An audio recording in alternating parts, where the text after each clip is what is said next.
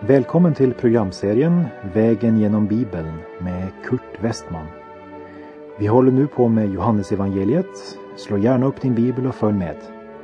Programmet är producerat av Norea Radio.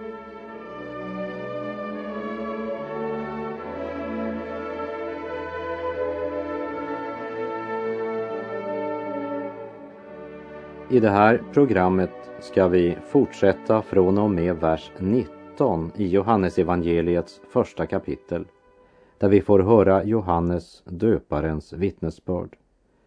Johannes evangelium kapitel 1 och vers 19. Och detta var Johannes vittnesbörd när judarna i Jerusalem sände präster och leviter för att fråga honom, vem är du? Evangelisten Johannes berättar inget om början av Jesu liv på jorden. Inget om stallet i Betlehem och herdarna på marken. Men det första han berättar om är Johannes döparens vittnesbörd. Han berättar om en delegation som kom från Jerusalem för att fråga Johannes döparen, vem är du? I den frågan ligger också en frestelse eftersom Johannes nu har möjlighet att uppmärksamma sig själv. Och i Johannes 3.30 ser vi vad han svarar när hans lärjungar kände sig oroliga därför att Jesus samlade mera folk än Johannes. Men då svarade Johannes, han ska bli större och jag mindre. Vilket fantastiskt uttalande. Och det borde vara livsregeln för alla troende. Han skall bli större och jag mindre. För det är inte plats till båda på hjärtats tron. Antingen är Kristus Herre och har första platsen i ditt liv eller också du, det vill säga självlivet, egoismen. En av dem styr ditt liv. Frågan är bara vem. Det är omöjligt att ha båda på första platsen i livet. Han måste växa och du måste avta, bli mindre. För om inte det sker så sker det motsatta. Lägg märke till vad Johannes döparen svarar prästerna och leviterna som frågar honom. Vers 20. Han bekände och förnekade inte. Han bekände, jag är inte Messias. Det var ju några som hävdade att han var Messias, för de hade ett Messias hopp, en förväntan. Men Johannes döparen säger klart och enkelt att han inte är Messias. Så de har vänt sig till fel man. Men om han inte är Kristus, vilken stor man är han då? Vers 21. De frågade, vad är du då? Är du Elia? Han svarade, nej, det är jag inte. Är du profeten? Nej, svarade han. Du eh, märker hur kortfattade hans svar är. Kärnfullt och nästan bryskt. Och ju mera de religiösa ledarna frågar honom, desto kortare blir svaren. Är han inte Kristus, då måste han vara Elia. Är han inte Elia så måste han vara profeten. Med profeten menar de då profeten som Mose talade om i femte Mosebok kapitel 18 och om vilken det blev sagt. En profet bland ditt folk av dina bröder, en som är mig lik, ska Herren din Gud låta framträda åt dig, honom ska ni lyssna till. Johannes svar är ett eftertryckligt nej. Han är inte profeten som är förutsagd i femte Mosebok. Och vi läser vers 22. Då sade de, vem är du? Vi måste ha ett svar åt dem som har skickat oss. Vad säger du själv? De kräver av honom att han ska säga vem han är. De kan inte återvända till Jerusalem med bara en serie negativa påståenden och förnekanden. Och Johannes presenterar sig själv. Vers 23. Han sade, gör vägen rak för Herren, som profeten Jesaja har sagt. Lägg märke till att han är en röst. Ser du sammanhanget? Kristus är ordet, Johannes är rösten. En röst, det är allt vad Johannes önskar vara. Budskapet han hade var mäktigare och större än han själv var. Och han borde verkligen vara nöjd med att vara bara en röst. För vårt budskap är verkligen långt större än individen. Och rösten ska naturligtvis förkunna Kristi ära och makt. Ge akt på Johannes döparens stora och viktiga budskap. Gör vägen rak för Herren, med andra ord. Bered dig att möta din Gud. Var redo för Herren som kommer. Jag är bara en röst, säger Johannes. Utan att tveka avvisar han de tankar som de flesta av hans lärjungar hyllade. Och han presenterar sig bara som den Guds röst som Esaja har talat om. Gör vägen rak för Herren. Det vill säga, han ber dem rätta till allt det felaktiga i sina liv, göra upp och ta itu med det som är orätt i deras eget liv. Och det är nödvändigt också för oss. Och det sker genom att leva i Guds ljus, ordets ljus, och genom att bekänna våra synder som vi lär i Johannes första brev kapitel 1. Och vi läser vidare från Johannesevangeliets första kapitel, verserna 24 och 25. Också några fariseer hade sänts ut och det frågade honom, varför döper du då om du inte är Messias och inte heller Elia eller profeten? Nu undrar de religiösa ledarna om du varken har Messias eller Elia auktoritet, varför har du då infört den nya skicken att döpa? Och vi läser vers 26. Johannes svarade, jag döper med vatten. Mitt ibland er står en som ni inte känner, han som kommer efter mig. Jag är inte värdig att knyta remmen på hans sandaler. Idag kallar vi denna man för Johannes döparen. Men han säger själv, jag använder bara vatten. Men det skulle komma en efter Johannes och han skulle döpa i eld och i helig ande. Elden är den dom som alla de som förkastat Kristus en dag ska döpas med. När domens eld kommer över jorden Dopet i den helige Ande skedde på pingstdagen. Så Johannes förklarar att det är bara ett vattendop som har en förberedande mening medan Messias skulle döpa i ande. Man kan ju undra om Jesus fanns med i skaran och hörde hans ord. Det vet vi inte, men han kan mycket väl ha varit det. Jag är inte värdig att knyta remmen på hans sandaler.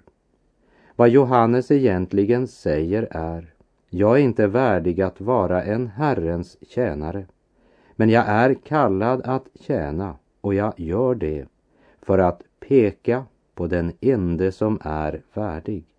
Därför döper jag bara med vatten.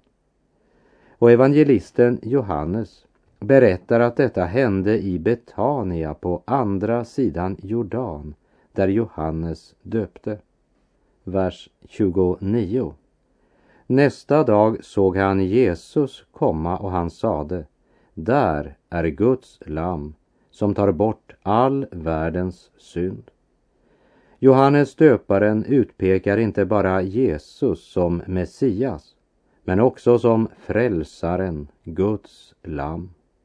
Han är den fullkomliga frälsaren, för han tar bort synden. Och vem som helst kan komma till honom när som helst. Här möter vi alltså uppfyllelsen av de profetiska orden som Abraham uttalade när han svarade sin son Isak för många, många år sedan. Isak hade sagt, se, här är elden och veden, men var är fåret till brännoffret?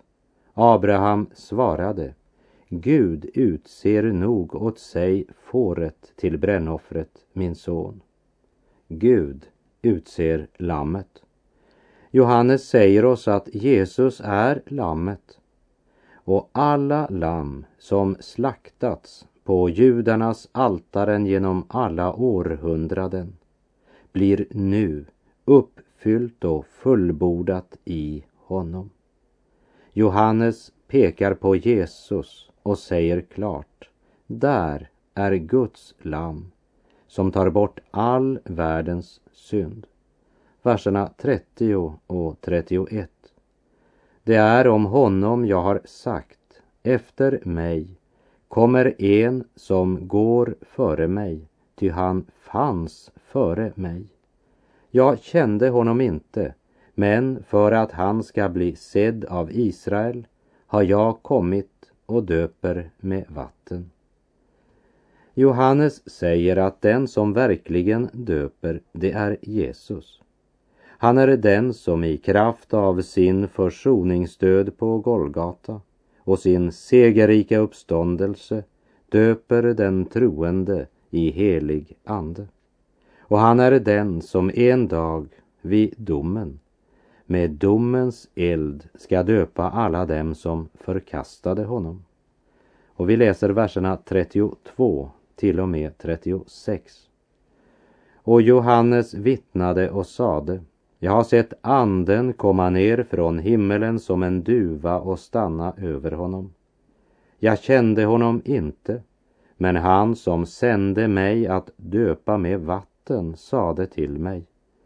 Den som du ser anden komma ner och stannar över, han är det som döper med helig ande. Jag har sett det och jag vittnar om att han är Guds utvalde. Nästa dag stod Johannes där igen med två av sina lärjungar. När Jesus kom gående såg Johannes på honom och sade Se Guds lam. Tidigare sa Johannes Guds lam som tar bort all världens synd. Det talar om Kristi gärning, hans frälsningsverk. Nu säger han, se Guds lamm. Det pekar på lammet som person. Det första talade om frälsningen. Nu pekar han på frälsaren. Johannes berättar att han har döpt Jesus och att anden stadfäste att Jesus var Messias, Kristus. Jag kände honom inte, säger Johannes, men han som sände mig, det vill säga Gud, han sade till mig. Gud har alltså uppenbarat för Johannes vem Jesus är. Därför är hans vittnesbörd så enkelt och så klart. Och när han nu ser honom komma gående utbrister han se Guds lamm.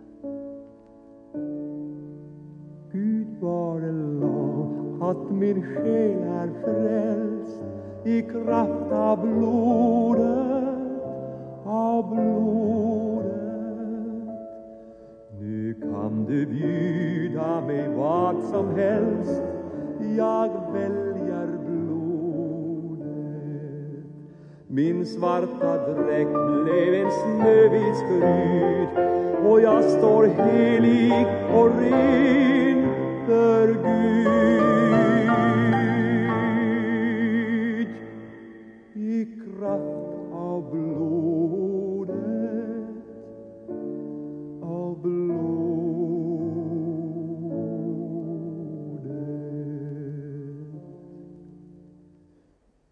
Johannes evangelium kapitel 1, verserna 37 till och med 39. De båda lärjungarna hörde vad han sa och följde efter Jesus. Jesus vände sig om och då han såg att de följde honom frågade han vad de ville. De svarade Rabbi, det betyder mästare. Var bor du? Han sade, följ med och se. De gick med honom och såg var han bodde och stannade hos honom den dagen. Det var sent på eftermiddagen. Idag säger han precis detsamma till dig, min vän. Kom och se. Smaka och se att Herren är god, står det i Saltarsalmen 34. Och lägg märke till att också här stadfäster Johannes tiden. Det var sent på aftonen. En av dessa två som hade varit Johannes döparens lärjungar var Andreas. Och det första han gör är att gå och hämta sin bror Simon. Verserna 40 till 42. Andreas, Simon Petrus bror, var en av de två som hade hört Johannes ord och följt med Jesus. Han träffade först sin bror Simon och sade till honom, vi har funnit Messias, det betyder Kristus. Han tog med honom till Jesus. Jesus såg på Simon och sade, du är Simon, Johannes son. Du ska heta Kefas. Det betyder Petrus. Simon betyder förstöring eller det delade, det som inte håller måttet. Medan det hebreiska Simon betyder bönhörelse. Det är som om Jesus säger till Simon, du är vad du heter. Du är den delade, den som inte håller i påfrestningens tunga stund. Men du ska heta eller du ska bli Kefas, Petrus, som betyder klippa. Kanske var det några som stod runt omkring och skrattade och hånlog. För ingen trodde att Simon kunde bli en klippa.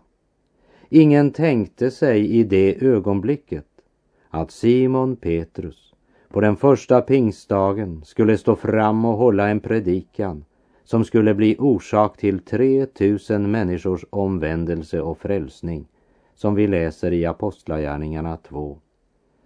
Det Jesus sa blev verklighet i Simons liv. Vägen dit var allt annat än smärtfri för Simons del. Den gick genom nederlag och tårar, men det gick som Jesus hade sagt. När han som själv är ordet talar, då kan vi verkligen lita på det som blir sagt. Och när han har sagt att som vår dag är, så ska också vår kraft vara. Då kan vi lita på hans ord. Han som själv har lovat att vara med oss alla dagar intill tidens slut.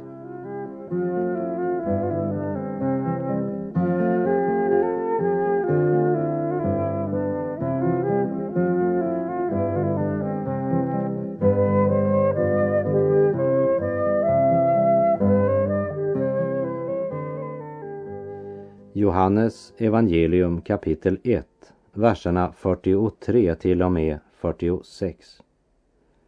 Nästa dag tänkte Jesus bege sig därifrån till Galileen. Då träffade han Filippus. Han sade till honom, följ mig. Filippus var från Betsaida, från samma stad som Andreas och Petrus. Filippus träffade Natanael och sade till honom vi har funnit honom som det står om i Mose lag och hos profeterna. Jesus, Josefs son från Nasaret. Natanael sade Kan det komma något gott från Nasaret? Filippus svarade Följ med och se. Nasaret var en liten och obetydlig stad mänskligt sett. Ringaktat av sina grannstäder och sannolikt så kom Natanael från en av dessa. Kanske skrattar han åt sitt eget skämt när han en smula föraktligt säger Kan det komma något gott från Nasaret? Natanael kom från Kana, inte långt från den obetydliga staden Nasaret. Så han kände till både staden och de som bodde där. Och han kan inte tänka sig att det kunde komma något gott därifrån. Filippus inleder inte någon diskussion eller teologisk debatt. Kort och konkret säger han, följ med och se. Och det gäller även dig som just nu sitter vid radion. Jesus har något att säga dig och han möter dig inte med doktriner och teorier. Därför inbjuder jag dig att tillsammans med mig vandra vägen genom Bibeln. Följ med och se. Verserna 47 till och med 49. Jesus såg Natanael komma och sade till honom. Där är en sann israelit, en som är utan svek. Natanael frågade, hur kan du känna mig? Jesus svarade, innan Filippus ropade på dig såg jag dig under fikonträdet. Natanael svarade, Rabbi, du är Guds son, du är Israels konung. Det var två tvivlare bland apostlarna. Den första var Natanael och den senare var Thomas. Denne skeptiske Natanael som undrade om det verkligen kunde komma något gott från Nasaret bekänner innan denna intervju är över att Jesus är Guds son, Israels konung. Och därmed uppenbarar och stadfäster han att något mycket viktigt kom från Nasaret. Vers 50. Då sade Jesus till honom du tror därför att jag sade att jag såg dig under fikonträdet. Större ting ska du få se. Jesus nästan avvisar honom och frågar om det bara är därför att han sa att han såg honom under fikonträdet som han trodde. Och sannerligen, under de tre närmaste åren skulle Natanael få se det som var mycket, mycket större. Vers 51.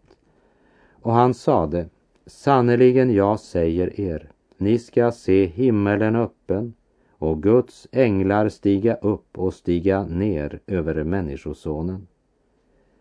Jesus hade sagt att Natanael var en man utan svek. Vi kan säga en man utan Jakob. Jakob lika med bedragare.